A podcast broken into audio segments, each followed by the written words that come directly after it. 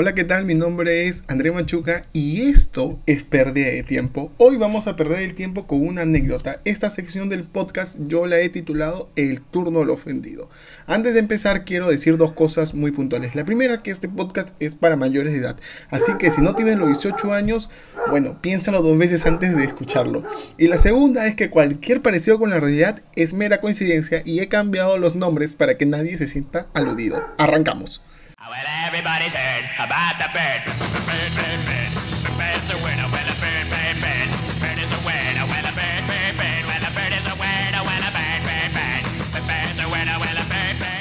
Cuatro amigos y un dudoso caldo de gallina. No soy muy amiguero, pero sí amigable. Es más, solo cuento como amigo a tres personas, los mismos con los que hice amistad el último año escolar después de que mis padres me cambiaran de colegio. Esto último fue para mí medio traumático, sin embargo llegué a encontrar a grandes amigos con los que sigo contando 10 años después. Mierda, qué viejo que estoy. Podría hacer mil podcasts contando historias de este cuarteto, pero prefiero contar la menos bochornosa. Aquella noche nos alistamos para ir a disco.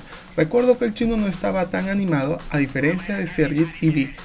Yo como de costumbre no quería salir, pero me animé al saber que estaría en esa discoteca cantando en vivo y en directo la mamacita Yajara Plasencia. Nos encontramos en la esquina de la casa de Sergit y nos apuramos en tomar un taxi.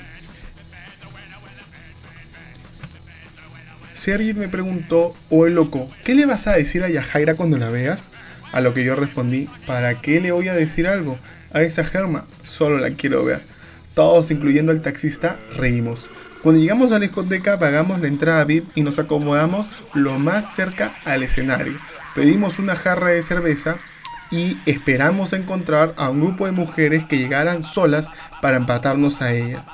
Aquella noche, lamentablemente, no tuvimos suerte, pues no llegó ningún grupo de chicas para poder bailar con ellas. Y después de que salió la cantante esperada y cantara tristemente tres temas y mi ilusión de conocerla muriera tras la negativa de tomarse una foto, me acerqué al grupo y les dije, este lugar es una mierda, hay que irnos a otro sitio. Series me llamó a un costado y me dijo, el loco, vamos a tomarnos un caldo de gallina, yo conozco un lugar que lo prepara de maravillas y no es tan caro. Yo le respondí no tan convencido, hermano, yo quiero seguirla, pero ya que se hace.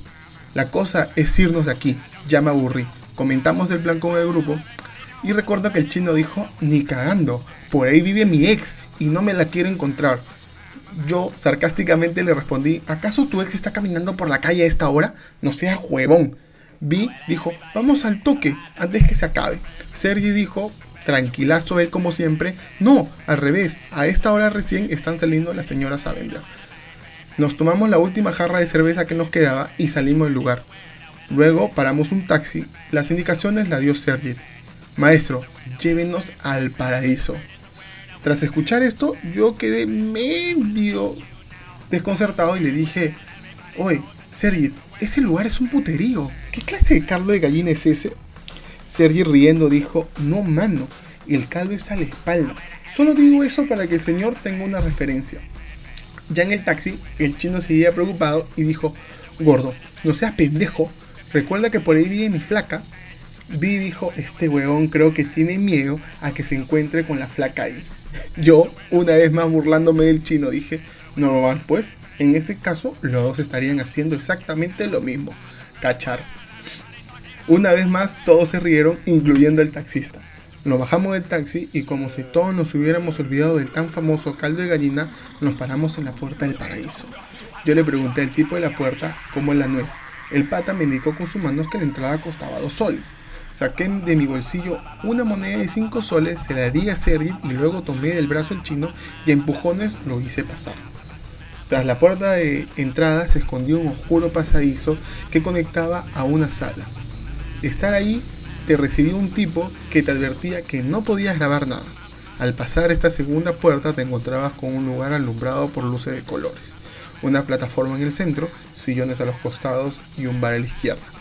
Ni bien entrábamos vimos a los ángeles que habitaban ese paraíso, algunos jerubíes, otras diablas. También habían algunos zánganos. Se podría decir que en, que este era un paraíso democrático, un lugar donde podrías juntar el cielo y el infierno si tenías el suficiente dinero para pagar el servicio. Algunas mujeres se nos acercaron, primero nos invitaron a bailar y luego a ofrecer su compañía en un lugar más privado. No quiero decir que soy un putañero, pero en este tipo de, casos, en donde tu plan no es dar rienda suelta a tus bajos instintos en un lupanar, hay que tener cierto dominio de escena, para no ofender a nadie y terminar mal parado. Solo voy a decir que Sergi, B y yo bailamos todo lo que no bailamos en la discoteca. Por otro lado, el chino permaneció en una esquina con una cara de pocos amigos.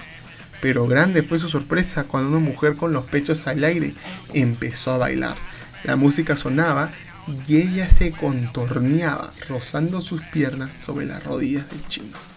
Hasta que él dijo, mire señora, yo respeto mucho su trabajo, pero por lo que más quiera, no me toque.